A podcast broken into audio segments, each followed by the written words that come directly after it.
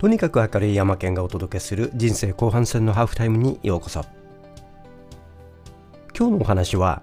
能力の高い人ほど知識の管理に苦労しているというものです。最近専門家特に医師の方の相談を受けることが多くなってきました。なぜかお医者さんが多いんですね。こういった方々お話を聞いていると大量の医学書やビジネス情報をインプットしています。ただそれが整理されアウトプットにつなげられていないということに悩んでいるんですね、まあ、これを解消しようとしてエバーノートやノーションを使い始めるのですがうまく使いこなせない、まあ、途中で頓挫してしまうということが頻繁に起こっている典型的な例としてはこういった人たちも自分から情報発信をしたいというふうに考えてはいるのですがどうインプットをうまく整理してアウトプットまでつなげられるのかずっと悩んでいるのですがどうしても突破口が見つけられない。まあ日々お忙しい中で、えー、なかなかそういったようなことに時間が割けないあるいは最小限の自分の枠の絞り出してきた時間の枠の中でどうやってそれをしていくのか悩んでいらっしゃる方が多いということなんですね。こういった能力の高い忙しいよエキスパートの経営の人ほど知識の整理とアウトプットに苦労しているということが分かってきます。こういった人たちからコーチングってどうしたらいいのか、まあ、日々発信している情報を見た人たちから相談を受けることが増えています。そういった人たち相談を受けていると気づきがあるんですね。あ共通するところ多いなというふうに思うんです。どんなところが共通しているかというとまず最初にどう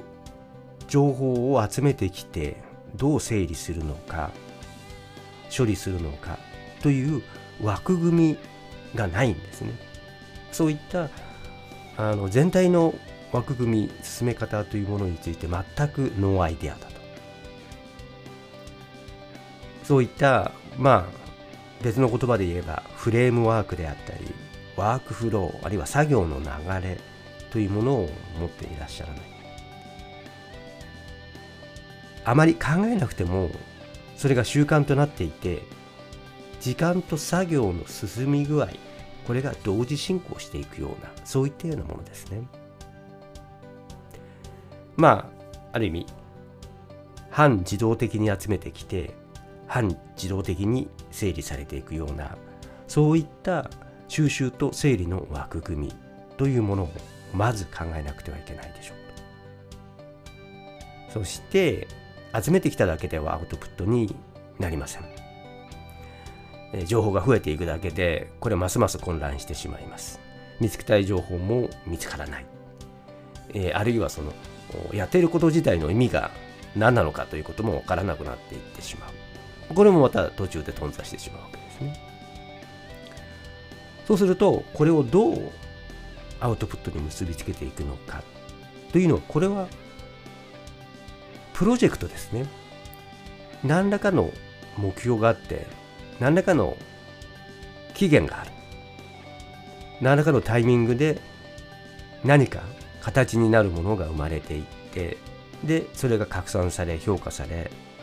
たくさん拡散していくようであれば、社会的なステータスであったりとか、あるいは、例えば書籍であったりとか、あブログサイトであったりとかというものであれば価値が高まっていったりあるいはあ何かオンラインコースであったり書籍であれば売り上げに結びつく販売部数に結びつくということになっていくわけです。こういったあ同時進行していくようなプロジェクト情報の整理がプロジェクトととともに進んでいくとこういったプロジェクト管理と同時進行する枠組みというものも必要になってきますこのプロジェクトの管理という意味ではいくつかあってどう考えるかというと、まあ、プロジェクトの種類として大きく2つに分けた方がこれ管理しやすいでしょうと。一つはもう期限が決まっていていついつまでに完了してアウトプットを出さなければいけないというようなプロジェクト。まあ単発かもしれないですし、まあ、同じようなプロジェクトというものが他のお客さんからこう注文が来てというものかもしれませんし何か例えばお医者さんであれば業界の勉強会での発表であったりとかあるいは何か論文を書くとかプレゼンテーションをするとかということかもしれません。もう一方で期限のない継続していくようなプロジェクトというのもありますね。例えば今聞いているのは音声配信ですがこういった毎日音声配信をしていくというような継続するプロジェクトというものもあります。これは例えば今月末で終わりというものではなくてもう今年いっぱいであったりもう今後ずっと未来英語を続けていくぞと思っている方もいらっしゃるかもしれない何らかの形で次に移行していくかもしれませんが少なくともまだあのいついつ辞めるという期限なしに継続しているようなものというものがあります。期限のあるプロジェクトであれば期限が来てアウトプットができればそのプロジェクトは終了、まあ、これはアーカイブされます。でアーカイブされますがその中で次のプロジェクトで使える再利用されるものというのは次のプロジェクトの中に再利用あの移動していくんですね。で再利用されていく。あるいは少し形を変えて、えーまあ、中間処理されたようなものがその次に受け継がれていく。ということになります。継続するプロジェクトであればネタ切れを起こさずにモチベーションを維持しながら、もう途中でもう嫌になった、やめたとか、もうネタが切れて何もない、このプロジェクトもう終わりとかっていうことのないように、あらかじめある程度、これもまた枠組み、フレームワークを決めて、えー、進め方をあらかじめ決める、あるいは途中で柔軟に調整をしながら変化させていく、あるいは発展させていく。ということもできます。まあ、この辺のところ全体像とかそれからもちろん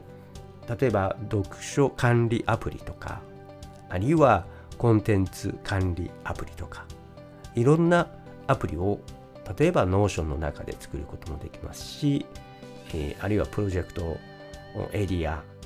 リソースアーカイブといったような整理の仕方というもので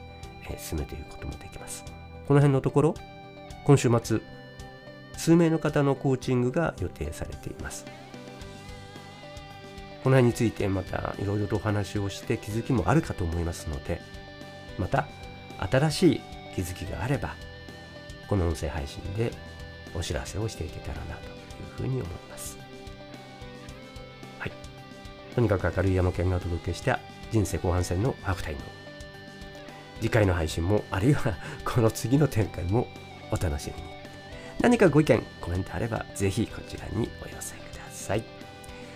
今後の音声配信の中でお話をしていけたらと思います。それでは次回の配信をお楽しみに。